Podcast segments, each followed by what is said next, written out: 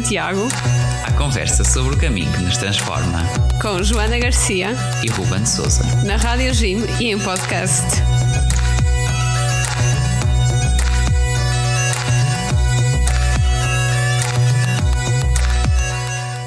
Olá a todos, sejam muito bem-vindos ao Guerreiros de Santiago, o vosso programa na Rádio Jim e em podcast sobre o caminho de Santiago. Olá a todos, sejam bem-vindos. E nós hoje temos aqui uh, o nosso primeiro episódio que gravamos uh, depois dessa experiência tão forte que o nosso país viveu, que é a JMJ, a Jornada Mundial da Juventude, e por isso mesmo temos também um convidado especial. Então, o nosso convidado chama-se João Bruno da Costa e ele é um voluntário que esteve no setor da alimentação durante, durante e antes a, a preparar as Jornadas Mundiais da Juventude.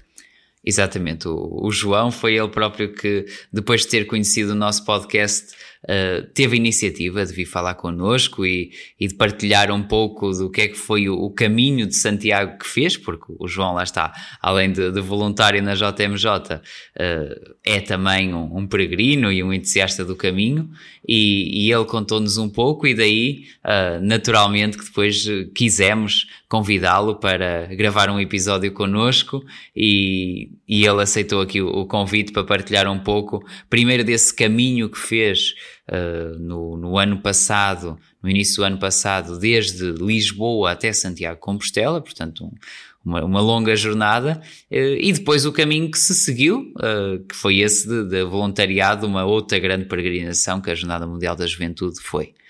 Esta foi mesmo a altura perfeita para o trazer para cá. Sim, sem dúvida. Eu e a Joana também tivemos na, na JMJ, como não podia deixar de ser, e, e foi, foi intenso o que lá se viveu, foi um, um evento transformador e havemos também de falar um pouquinho sobre o que é que foi a, nossa jornada uh, e o que é que tiramos de lá, mas primeiro aproveitámos esta oportunidade para também mostrar um pouco dos, dos bastidores do que foi toda essa preparação e de um evento que lá está, fica, fica na memória para sempre do nosso país. Vamos a isso? Vamos a isso. Olá, João, bem-vindo. Obrigado por aceitar Olá, aqui o nosso dia. convite. Bom dia, Ruben. Bom dia, Joana. Show. Então, para começar, uh, perguntávamos, uh, vá, antes de começarmos aqui a falar de, da peregrinação a Santiago que fizeste e, e depois de tudo isto aqui que, que foi o teu envolvimento na JMJ, para falarmos um pouquinho sobre ti, abris o livro da tua vida e uh, um pouco sobre o que fazes, quem tu és e, e como é que chegaste até aqui hoje. Muito bem. Muito obrigado aqui pelo convite e pelo de partilhar aqui um bocadinho o meu caminho. Um, eu sou um, um, homem maduro, com 50 anos, tenho casado, quatro filhos, uh, sou um gestor profissional e, e, na prática uh, o caminho para Santiago fez-me abrir e mudar um pouco a forma de ver o mundo e a forma de ver a minha a espiritualidade e, o caminho na vida cristã. Foi um, foi um caminho muito, muito engraçado. Foi uma, foi uma viagem transformadora um, e que na prática uh, consegui atingir o objetivo que queria e consegui também, uh, de certa maneira, mudar-me e melhorar-me em termos de, de pessoa e em, em, termos de indivíduo. Pronto. Foi, enfim, sempre uma pessoa teve, teve sempre uma, uma, uma, uma educação cristã, é óbvio que eh, nem sempre fui uma pessoa tão praticante quanto, quanto na prática era, e o próprio caminho de Santiago levou-me a, a, mudar e a transformar-me bastante, e portanto a tornar-me uma pessoa mais, mais ativa. O caminho de Santiago foi de facto um marco na minha vida. E como é que uh, surgiu assim a ideia de até Santiago? Nós estávamos em pandemia um, e, e eu, eu, tenho aqui uma casa, uh, que faço aqui uns grandes passeios aqui ao pé de Ribamar, a Ericeira, e, e houve um dia que nós vimos um casal de franceses passear na costa. Nós fazíamos passeios, sempre gostei muito de andar, e fazíamos passeios, e vimos um casal de, de franceses, eu e a Rita, tal, a minha mulher, e vimos um casal de franceses que diziam que iam para Santiago de Compostela, e eu fiquei admirado com aquele, com aquele, com aquela viagem. Era um casal que tinha cerca de 65, 66 anos, reformados e com duas mochilas às costas e estavam ao pé da, da praia de Ribeiradilhas a seguir o caminho para Santiago. Perguntavam onde é que era o norte e eu disse que o norte era em frente e basicamente fiquei apaixonado por aquela, por aquele desafio que aqueles dois senhores, que aquelas duas pessoas estavam a fazer e comecei a investigar a partir daí, comecei a, a, a entender e passado um tempo disse ao oh, Rita, eu vou querer fazer aquilo. Uh, não sei quando, eu vou querer fazer, uh, eu vou querer ir a Santiago a pé. Uh, já tinha ido a Fátima, obviamente, um, mas vou querer fazer, fazer esta viagem. Não sei quando, não sei quando é que posso, mas vou querer fazer. E assim fiz. Foi isto, foi esta, foi esta a minha a principal inspiração. já tinha havido, obviamente, tinha conhecimento de outras, havia um amigo meu uh, que também tinha feito caminho, nomeadamente a partir de, de, Valência, a própria Rita também já tinha feito, mas este foi o meu momento uh, mais forte em que fiquei com a sensação que, que, queria fazer o caminho de Santiago. Estávamos em setembro de 20, portanto, uh, em plena pandemia, a fugir ainda da pandemia, a primeira vaga, e, e pronto, foi nessa altura, foi nessa altura que eu decidi digamos que quase que tu te desafiaste a ti próprio, então. Completamente.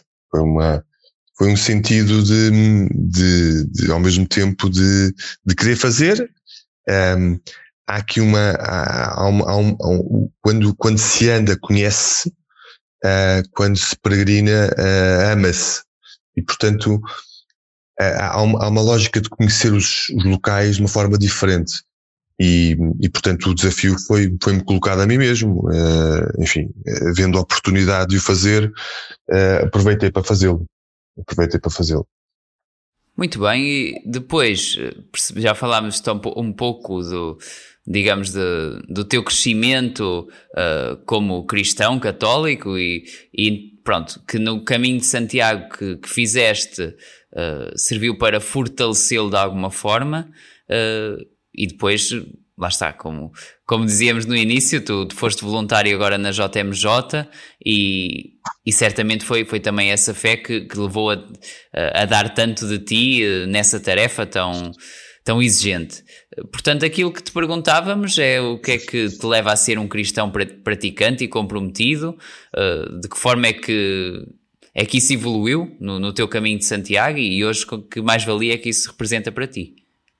Há, há, uma, há, uma, há, uma, há uma motivação uh, anterior, inclusive, e que me leva a fazer o caminho de Santiago, é uh, estar, digamos, numa, não digo numa encruzilhada profissional, mas digamos numa acalmia profissional. E, portanto, eu já me tinha oferecido à, à Jovens do MJ para ir trabalhar, havia ainda, faltava a necessária aprovação, um, mas eu estava em, em, em, fevereiro, em janeiro de 2022, num momento de uma franca acalmia profissional. E, portanto, queria aproveitar o momento para haver uma reflexão profissional, queria também aproveitar o momento para haver uma reflexão espiritual e também uma reflexão pessoal. Portanto, eu queria que eu, de certa maneira, conseguir ter estas três, estas três estas três evoluções. Posso dizer que foi, foi uma evolução fantástica uh, aos três níveis. A evolução profissional uh, naquilo que foi uma entrega à JMJ, no, na, área da restauração, é muito importante para um processo complexo e muito importante para a JMJ. De um ponto de vista pessoal, que consegui, de certa maneira, quebrar muitas barreiras uh, alargar muito do meu peso uh, pessoal e, e transformar-me numa pessoa se calhar mais humilde, mais, mais fácil, mais leve, pronto. E de um ponto de vista espiritual, porque de certa maneira também um, decidi, uh, consegui encontrar, uh, rezei bastante, tive bastante tempo com, com, com, com Deus, uh, fiz, tive muitos processos, de certa maneira, de uh, aumentar a minha fé. Eu posso dizer que eu não, eu não era crismado e, portanto, no processo, da, no processo da, da, da, do caminho, eu decidi crismar-me. E, portanto, no final de junho do ano passado, crismei-me. Portanto, foi uma coisa que confirmei a minha fé exatamente porque decidi uh, no caminho que iria fazer. E, portanto, foi um processo complexo e, ao mesmo tempo, bastante intenso uh, nestes três níveis, profissional, pessoal e espiritual. Portanto, foi uma, uma coisa de facto bastante, bastante intensa e bastante profunda. Coisa de um episódio inesperado ou marcante que tenha ocorrido durante a peregrinação? Foram vários, assim, eu acho que, eu acho que o teu favorito? a pessoa, a pessoa decidir sozinha na peregrinação uh, vai com ela própria e vai com todas as aventuras que ela, que ela, que ela tem. Eu, eu pessoalmente eu vou contar uma que eu tenho, um, ehm, eu, eu não, dos meus maiores receios quando preparei a peregrinação e esta caminhada e tudo esta, esta porque há uma necessidade de preparar, um, ehm, eu, eu, eu há uma, há uma coisa que eu não, que eu não gosto, que eu tinha, o meu receio eram cães os cães que às vezes estão nos caminhos. Um, e, portanto, isso. e é uma coisa eh, extremamente incomodativa. Eu, inclusive, consegui falar com tratadores de cães e perguntar exatamente qual era. Os cães não mordem é, porque não têm fome, não é? Os cães mordem porque têm medo. Não sei se vocês eh, alguma vez ouviram esta ou não, mas os cães, quando atacam, não é porque têm fome, é porque têm medo. E, portanto, um, Uh, houve um dia em que todos os dias da minha peregrinação eu tinha uma reflexão um, e é uma que, que, dizia que era não, não, para dominar o medo com fé de Cristo. E, portanto, nós temos de dominar o medo. Nesse mesmo dia em que eu tinha pensado nessa reflexão, havia uma setinha para um caminho, uma setinha muito simpática, uh, amarela, que, nos dá muita segurança, e tinha um enorme pastor alemão a olhar para mim, no meio do caminho. E, eu, eu olhei para o cão, e parei. E o cão também parou. Portanto, estava mais ou menos a cerca de 15 metros e parámos os dois. parámos os dois, literalmente, eh, um olhar para o outro. E depois, disse, não, eu não vou ter medo, o cão também não vai ter medo, e portanto vamos passar os dois. Os cães têm medo das pessoas, é por isso que exatamente, às vezes exatamente. ficam eu decidi avançar, eu, ele estava exatamente no, na, na, na, na, na, direção do caminho e, portanto, passámos os dois. O cão, quando passou por mim, rosnou e, e quando eu passei pelo cão, eu disse-lhe bom caminho.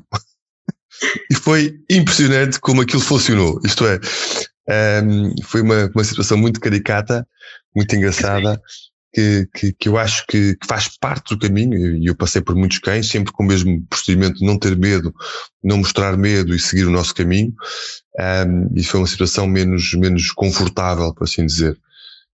Mas, mas de uma forma geral, senti, nunca tive muitas impreparações, uh, tive uma situação em que fiz 44 km num dia, portanto foi uma situação bastante bastante errada. Acabei quase às nove e meia da noite com uma lanterna em punho entre, entre ancião, um, porque fiz duas contas erradas às distâncias em termos de, de, de, caminho, mas de uma forma geral não tive, não tive situações assim de, de grande, de grande desconforto.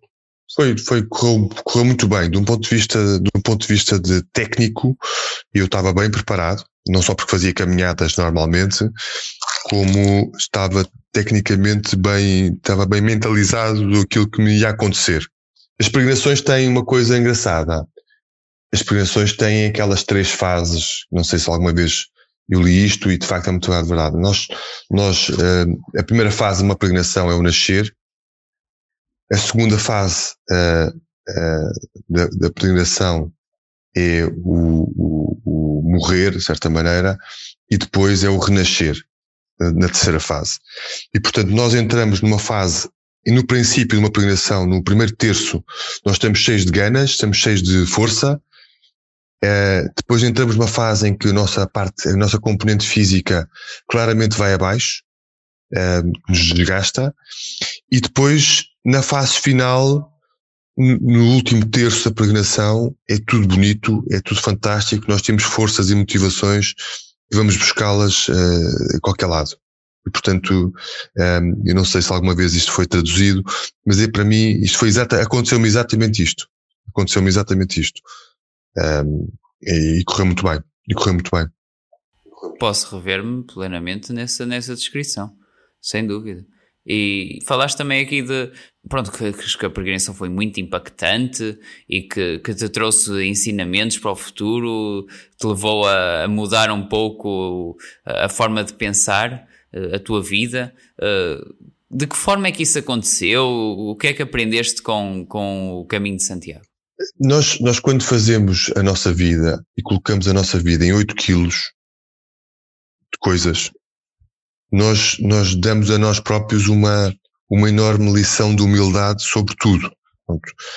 E isso é muito importante. Quando nós colocamos a nossa vida, quando colocamos a nosso, o nosso destino numa, num, numa malinha, não é? Com 8 quilos, e assim, a nossa vida vai ser uh, isto uh, nos próximos 20 dias, nos próximos 25 dias, nós uh, ganhamos uma, uma ideia de que, de facto, para vivermos, nós não precisamos de mais.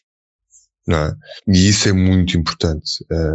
é óbvio que depois o encontro com as pessoas, a simplicidade com que nós olhamos para um, uma refeição que nos é servida, um sorriso que nos acolhe num café simpático, que nos dá um copo d'água. Um, são coisas tão simples e ao mesmo tempo tão boas que depois uh, parece que a nossa vida fica muito mais, muito mais muito melhor, não é? Porque é a simplicidade das coisas, o agradecer as coisas simples que nós muitas vezes vivemos as coisas importantes e portanto um, eu acho que isso foi muito relevante e essa, esse desgarrar-nos das coisas de consumo, desgarrar-nos de algumas de alguns materialismos, eu acho que eu acho que é fundamental. Eu acho que é fundamental. E, portanto, eu acho que, eu acho que esse é um ponto, é um ponto muito importante e acaba por ser uma, uma vivência importante. Nós não temos, não há muitas coisas na nossa vida hoje em dia, na vida comum, na sociedade, em que nós nos desagarramos das coisas. São raros os momentos em que nós nos desagarramos das coisas. Sim, pelo contrário, estamos constantemente a ouvir os, os apelos a consumir mais e mais e a ter mais e mais. Não? É? A consumir e, e, os impactos visuais e, e, e, os, e, as nossas chamadas, quer dizer, são, são múltiplas, quer dizer, e portanto quando nós nos desligamos, quando nós de certa maneira estamos uh, com a natureza, isto é uma coisa muito importante também no caminho, quando nós estamos com as pessoas, um, ehm, enfim, há, há, uma coisa muito engraçada, nós... Uh, nós, nós, um peregrino chega a um café, chega a um, um restaurante e, e, ele, ele tem o coração aberto das pessoas que, que, que o recebem. E, e, esse coração aberto é, é, inédito, não se consegue em circunstância nenhuma.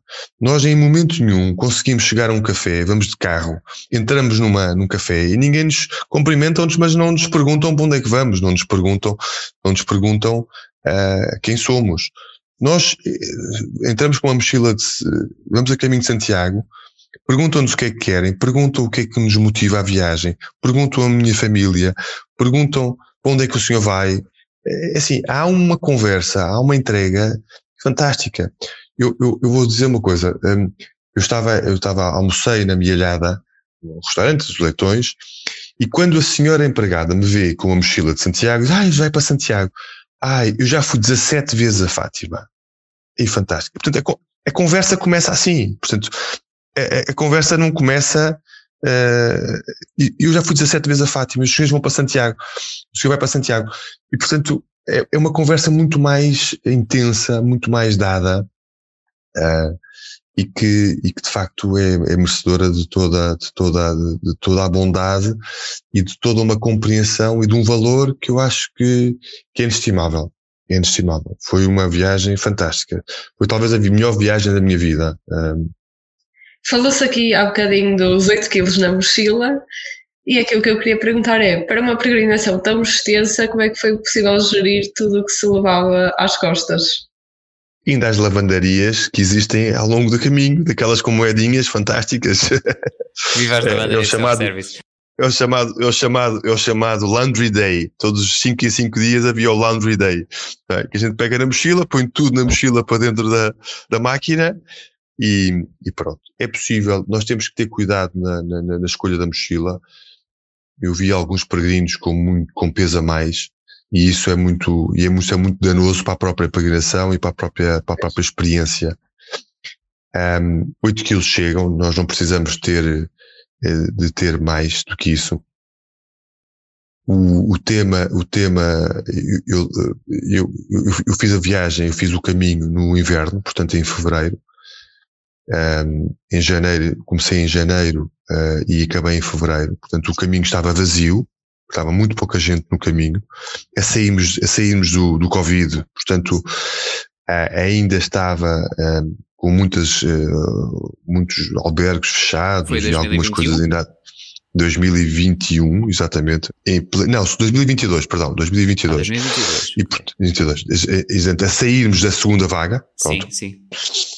E, e o que aconteceu foi que é assim, é muito importante. Eu estava preparado com, com roupa térmica, mas com camadas, e portanto conseguimos consegui ter esta ter esta esta esta perspectiva e esta e esta funcionalidade da roupa e correu tudo lindamente. Nunca tive frio, nunca tive calor, fui, fui gerindo muito bem a, a, os quilos de roupa que tinha. Temos que ser muito práticos, temos que ser muito, muito, muito, não temos que levar roupa a mais e depois temos que lavar. A meio caminho vai-se lavando roupa. Basicamente é isto, quer dizer, não, não, há, não há outra forma. Não vale a pena levar roupa para uma semana. Leva-se roupa para quatro dias e lavas a caminho. E portanto, a partir daí, as coisas vão acontecendo. Há quem, por exemplo, quando vê que tem peso a mais, começa a deixar tudo nos albergues. É verdade, é verdade. É verdade. Sim, aqui um, também e, não posso deixar de comentar quando falou em 8 quilos. Lá está, são 8 quilos para uma peregrinação de inverno com roupa de inverno. Agora, quem peregrina no verão, como nós vamos fazer daqui por umas semanas, eu e a Joana, 8 quilos é, um, é exagerado. 8 quilos é exagerado é. para o verão, para o inverno, sim. Pois. Os albergues, por exemplo, albergues, nós devemos levar 10% do nosso peso. Portanto, nós devemos levar no máximo 10% do nosso peso. Esse é o, é o, é o, é o, o que está mais ou menos uh, escrito. Um, e, e, pronto, foi mais ou menos aquilo que eu tinha e portanto foi aquilo que eu levei. Não, levei, levei sapatos de, de, corrida normais, aqueles que serviam para as minhas caminhadas, as minhas corridas. Nunca levei nada de muito técnico a nível de, de sapatos. Uh, levei meias de compressão uh, também relativamente normais é, muita vaselina. Eu, eu, utilizei um produto que as pessoas não, não conhecem, mas é altamente recomendado, que é Peri Relax uh, Pé Diabético. É um produto que tem, uh, que tem uma componente de de, de, de, de, relaxante, hidratante e ao mesmo tempo lubrificante e que faz com que não haja bolhas. Eu não tive uma bolha, uma bolha, portanto Uh, é uma coisa, é um, é um, produto muito, muito engraçado e que me foi sugerido uma vez num caminho para Fátima e eu nunca mais deixei de utilizar. E, e também uma, uma, um bocadinho voltar a Angel, enfim, às pernas.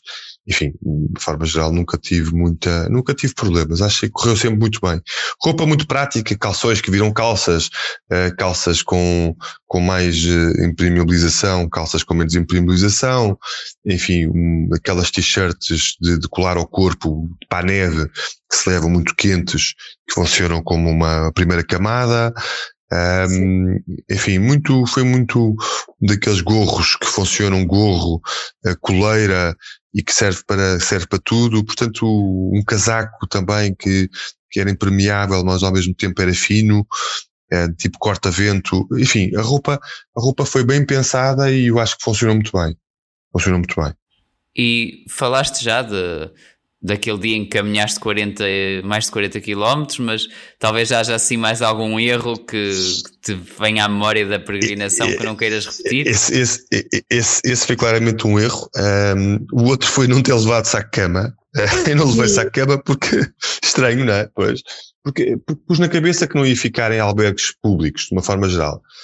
Um, e, e, cometi um erro até porque albergues públicos, alguns deles são fantásticos e, e, e, alguns deles não têm mesmo, não têm mesmo cobertores. E, portanto, alguns têm. E, e, acabei por dormir. Outros acabei por não conseguir dormir porque não tinham, não tinham, não tinham, não tinham cobertores e, portanto, não tinham, não tinham saco-cama. E eu não levei saco-cama.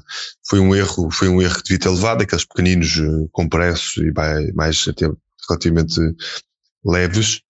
Um, esse foi um erro que eu cometi. O erro foi ter andado mais naquela etapa. O que aconteceu nessa etapa é que eu me cedi fisicamente e depois em Coimbra tive que fazer uma etapa de 15 km e tive que ir a um fisioterapeuta porque fiquei com uma canelase de esforço. Pronto, é, é, é, e tive que, tive que abrandar ali um bocadinho.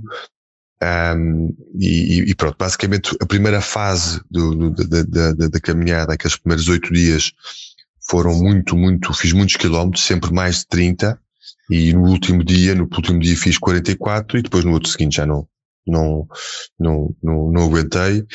Cheguei com deixa já muito magoado e depois com deixa Coimbra tive mesmo que parar mais cedo. Um, e pronto, basicamente esse foi o grande erro que eu fiz. Eh, foi ali uma distância que eu calculei mal e, e pronto.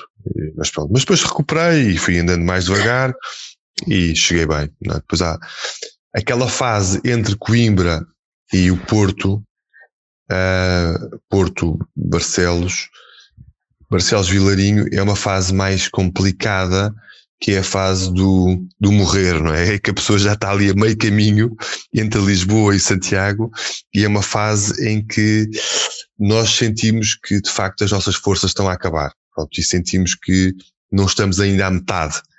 E só quando, e só quando passamos o Porto é que começamos a sentir bem, isto já está cada vez mais perto e começamos a olhar para placas a dizer 250 km, isto parece perto.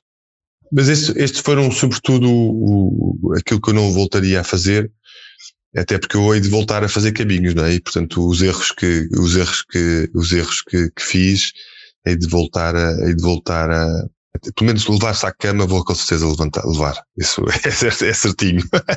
Isso é certinho. Isso é certinho.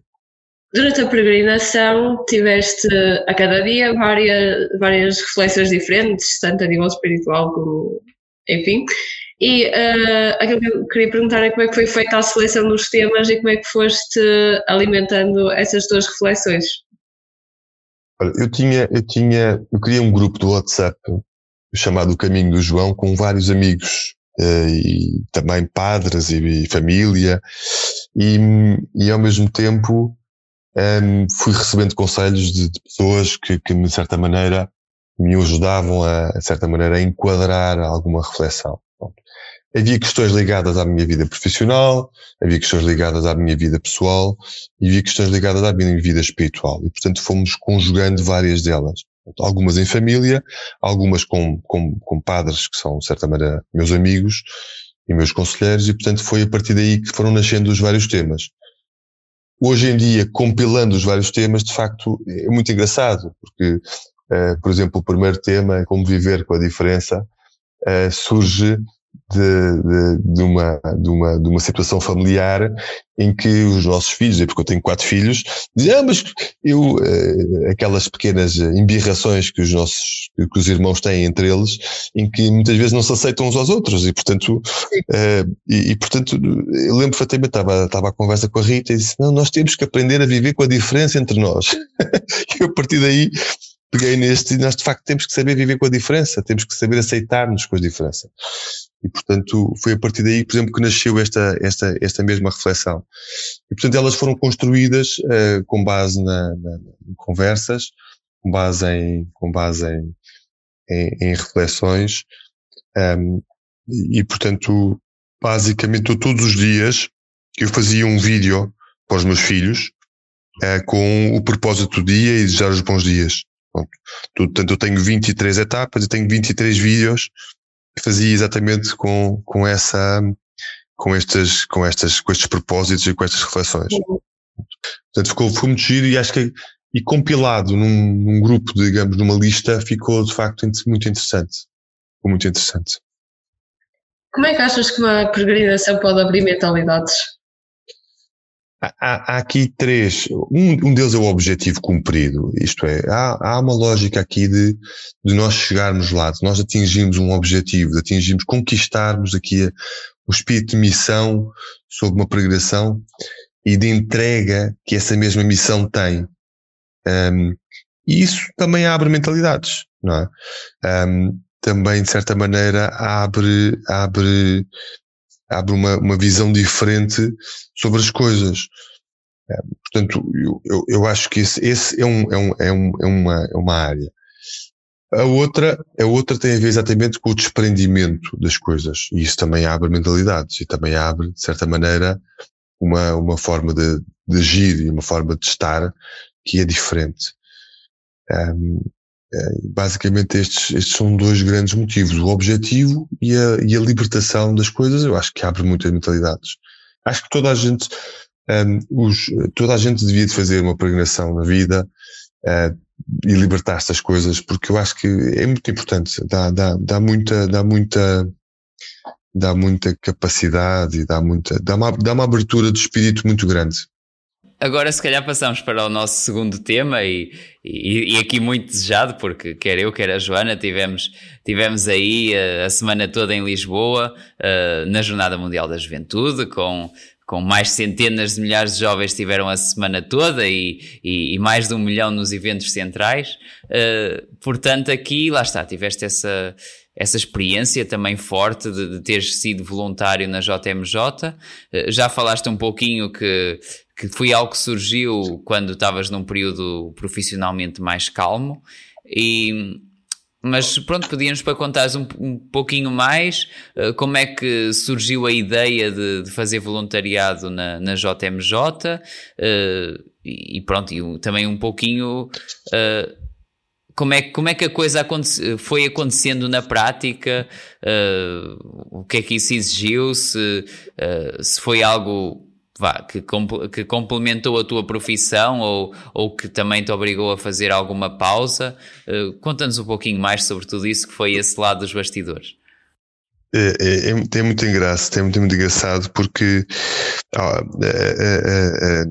o aparecimento da JMJ vem também, deu como voluntario na minha empresa, para a minha empresa me oferecer-me a mim à JMJ e à Fundação. Portanto, aquilo que aconteceu foi eu voluntariei-me na minha empresa para ser oferecido à JMJ para trabalhar durante um ano e meio na JMJ.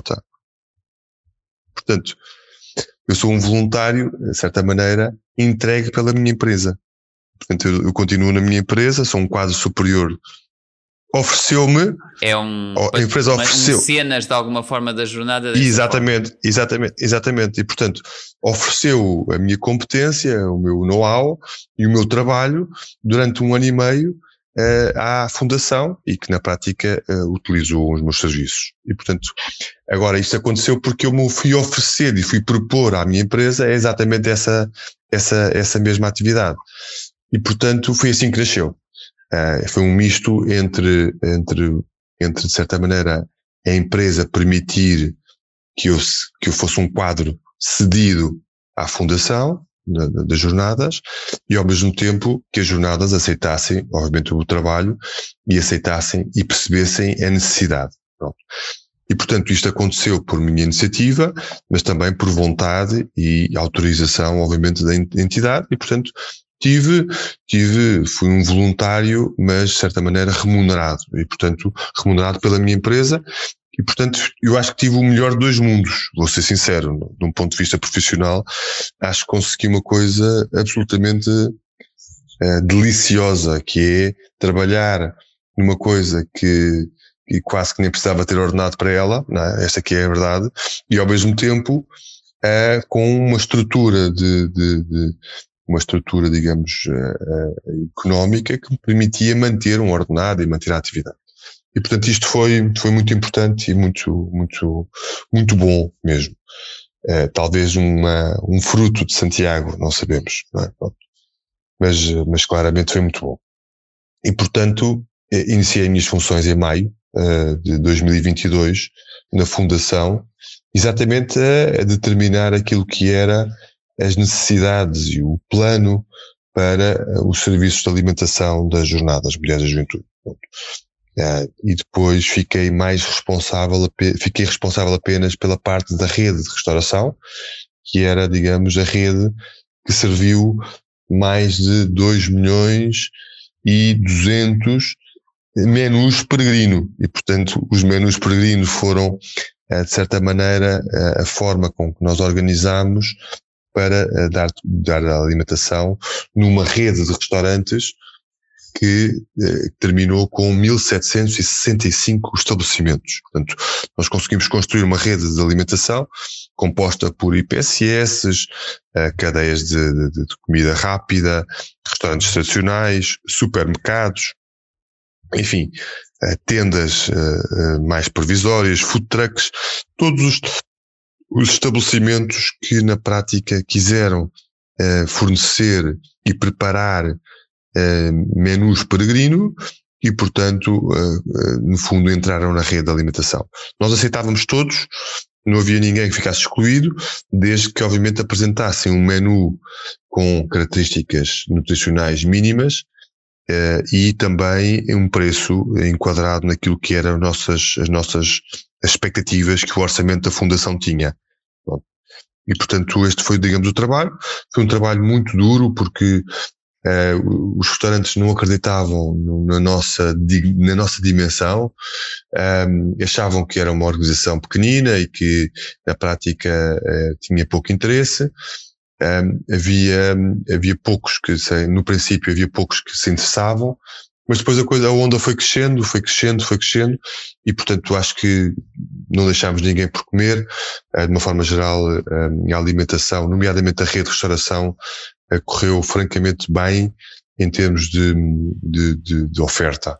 Sim, uma coisa que eu achei notável, por exemplo, foi naqueles locais onde, onde havia mais, mais, mais consideração de pessoas, mais atividades.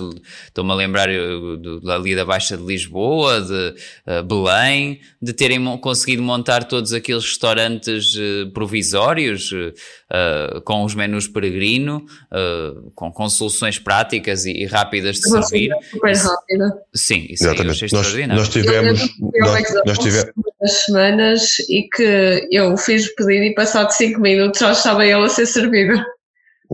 E isto, normalmente as jornadas têm sempre dois problemas operacionais, de um ponto de vista logístico. Tem o problema das casas de banho, que eu acho que também foi minimizado, nomeadamente para as, para as, para as raparigas, e tem o problema da falta de comida. Isto tem sempre estes dois problemas. A, a falta de comida muitas vezes é, é, a gestão da oferta e da procura, porque nós não sabemos, nunca sabemos bem onde é que as pessoas estão. Pronto. As casas de banho é outro problema. O que é certo é que nós, ao termos 1760 estabelecimentos, nós temos 1760 casas de banho. É? Por exemplo. E isto é uma coisa que não se podia mais dizer. Mais as portáteis também. Exato, exato. E mais as cabines portáteis. Mas ao mesmo tempo, se nós tivermos uma rede de alimentação muito grande, nós conseguimos ter uma oferta mais ajustada ao local onde as pessoas estão, porque nós não sabemos bem onde é que as pessoas estão. E isso é, uma, é, um, é um, tema muito importante. Os food courts, nós tivemos uh, basicamente seis food courts, um, ehm, e esses food courts permitiam exatamente dispersar as pessoas. E, portanto, isto foi uma estratégia com a Câmara Municipal de Lisboa, o Food Court de Belém, o Corpo Santo, Rocio, Intendente, Campo Pequeno e, e, e falta-me um que eu penso que é uh, restauradores. E, portanto, ao dispersarmos esta, exatamente esta, esta massa de pessoas por estes espaços, permitiu-se exatamente dispersar o consumo e dar mais serviço. Pronto, isto foi, isto foi importante. Isto foi muito importante. Uh, mas além disso, uh, mais de 400 restaurantes tradicionais, mais de 60 IPSS, 60 casas, uh, muitos supermercados aderiram ao menu peregrino também, e isso foi muito importante porque eram, eram, eram, eram as cantinas dos serviços sociais das universidades. Portanto, existia uma, uma enorme, uh, digamos, onda de, de participação e que, e que foi fantástica para garantir exatamente a, a, a, alimentação a estes 2 milhões de vouchers que, que na prática foram servidos. Um sistema que nós eh, tentámos eliminar o papel, tentámos de certa maneira ter um controlo sobre aquilo que se passava, porque na prática eh, as senhas eh, de refeição são muitas vezes uh, são, são, são, são, são contrafeitas, são mal utilizadas, são trocadas como dinheiro e o QR Code permitia um controle efetivo sobre o que estava a acontecer no próprio momento. E, portanto, uh, e tivemos restaurantes que adaptaram os seus sistemas eletrónicos de pagamento ao QR Code, tivemos muitas situações destas, tivemos situações em que adaptaram aqueles quiosques ao menu peregrino e, portanto, Sim. conseguimos ter, conseguimos ter todos, todos, todos, que é como, como diz o Papa Francisco, e, portanto, não tivemos só alguns, tivemos todos. Ah, tivemos todos. Eu sinceramente só não achei muito humilde e muito cristão por parte de, algumas pessoas de simplesmente, quando nós estávamos assim mais amontoados todos, em estações e afins de chegarem, irem com o telemóvel e de repente tirarem foto às credenciais da pessoa para depois a pessoa já não poder usar, mas eu acho que isso já é uma coisa que vai na consciência de cada um. Claro, e aconteceu, e, e, e, utilização, e utilização abusiva de QR codes, porque, por exemplo, muitos jovens postavam no Instagram, por exemplo, a credencial, e, e depois havia pessoas a retirarem, eh, através de, de, pequenas, pequenas, pequenas, eh, dessas mesmas imagens, o QR code e utilizá-lo nesses quiosques automáticos. Nós fizemos um lançamento de uma informação através da app do Peregrino para evitar que as pessoas mostrassem o QR Code, exceto nos estabelecimentos de restauração, uh, mas diria que eu hoje em dia penso que o QR Code estar mais reservado uh, seria algo a, fazer em termos de, de ação.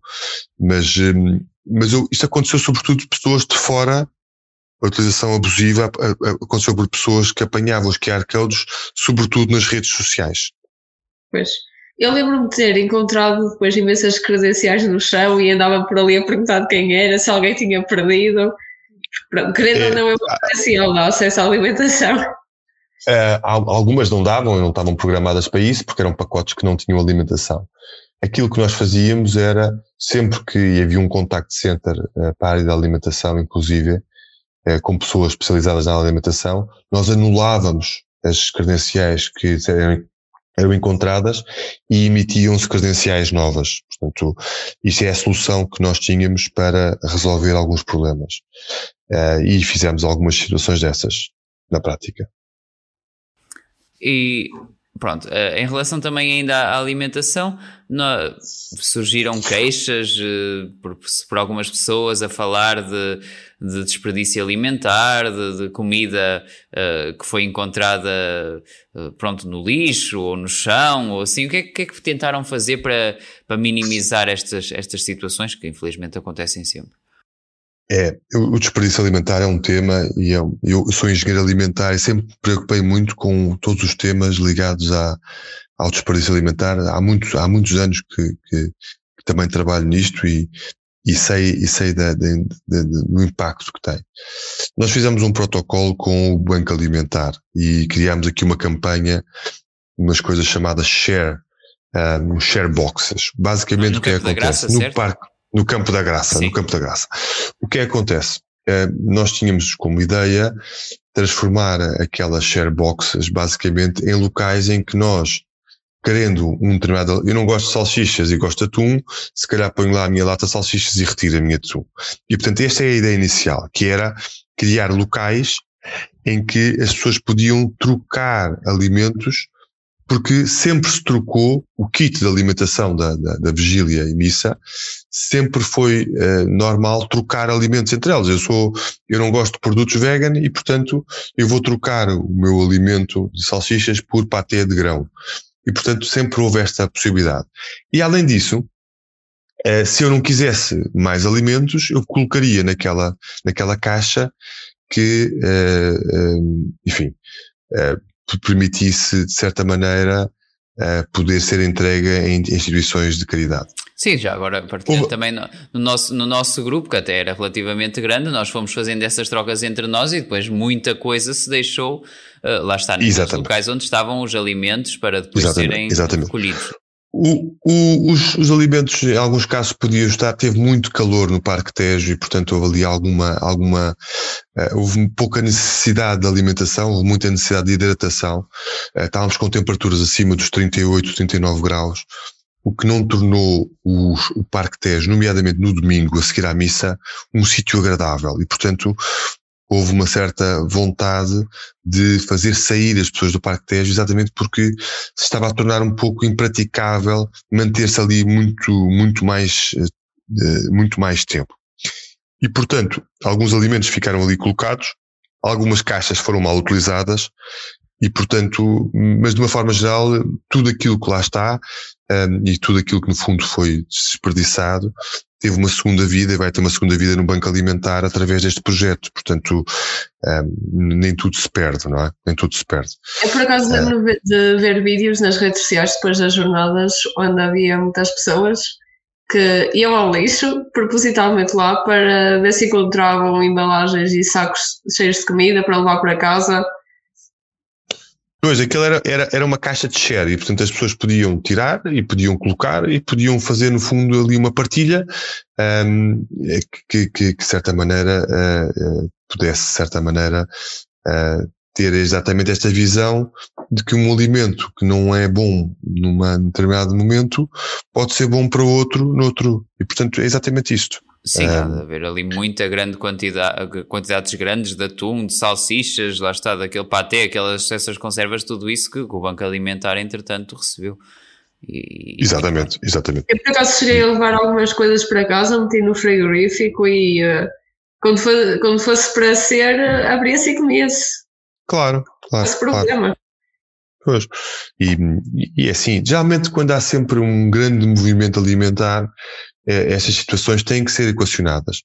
Eh, e foram, e foram, e portanto, de uma forma geral, eh, até acho que foi resolvido. Cada vez mais nos próprios eventos existem este tipo de, de, de ações de responsabilidade, de sustentabilidade, que permite exatamente dar a quem precisa, porque também isso é importante, não é? E agora, vá, mais em, em jeito de, de balanço das jornadas, uh, qual é o, o, feedback que tens ouvido de, das pessoas uh, em geral, uh, pronto, das que se cruzam contigo, quer dizer, claro que se tem falado muito na, na comunicação social e tudo, e, e, depois há, aquele, há sempre aquele receio de pronto, que há quem diga, ok, isto foi um mega evento, mas teve muito impacto, mas que depois vai tudo voltar como antes, a vida das pessoas. Uh, pronto, também tens esse receio. Qual é a tua opinião sobre, eu, sobre isto? Eu, eu, eu, acho que as jornadas, as jornadas, uh, as jornadas têm sempre uma, têm, são transformadoras na cidade que acontecem. Pronto. E elas vão deixar cicatrizes, boas cicatrizes, é? boas marcas na cidade de Lisboa e eu acho que a Portugal de uma forma geral. Ninguém vai se esquecer das Jornadas Mundiais da Juventude. Ninguém. Eu tenho um filho de 11 anos que, ao perceber o que se passava, quis estar presente no, no, no, campo da graça e, portanto, quis estar na missa e, portanto, os meus outros filhos todos estiveram presentes, mas o meu filho de 11 anos, que nós não tínhamos previsto, quis estar presente. Eu acho que vai deixar ali uma marca muito forte e, e, e não vai ser esquecida. Não acredito que seja esquecida. Há, há, há uma, há uma, há uma há um feedback muito positivo das jornadas. Acho que, de um ponto de vista da organização, de um ponto de vista daquilo que foi a própria preparação, de um ponto de vista daquilo que é o pós-jornada, um, há, um, há, um, sentimento de missão cumprida, há um sentimento de, de, de, de objetivo cumprido, e eu acho que é muito importante. Exatamente. E, e, e, que eu acho que é, que é muito importante e, e, portanto, não vai ficar esquecido. Há, há, uma, há, uma, há um conjunto, digamos, de vocações que nasceram aqui.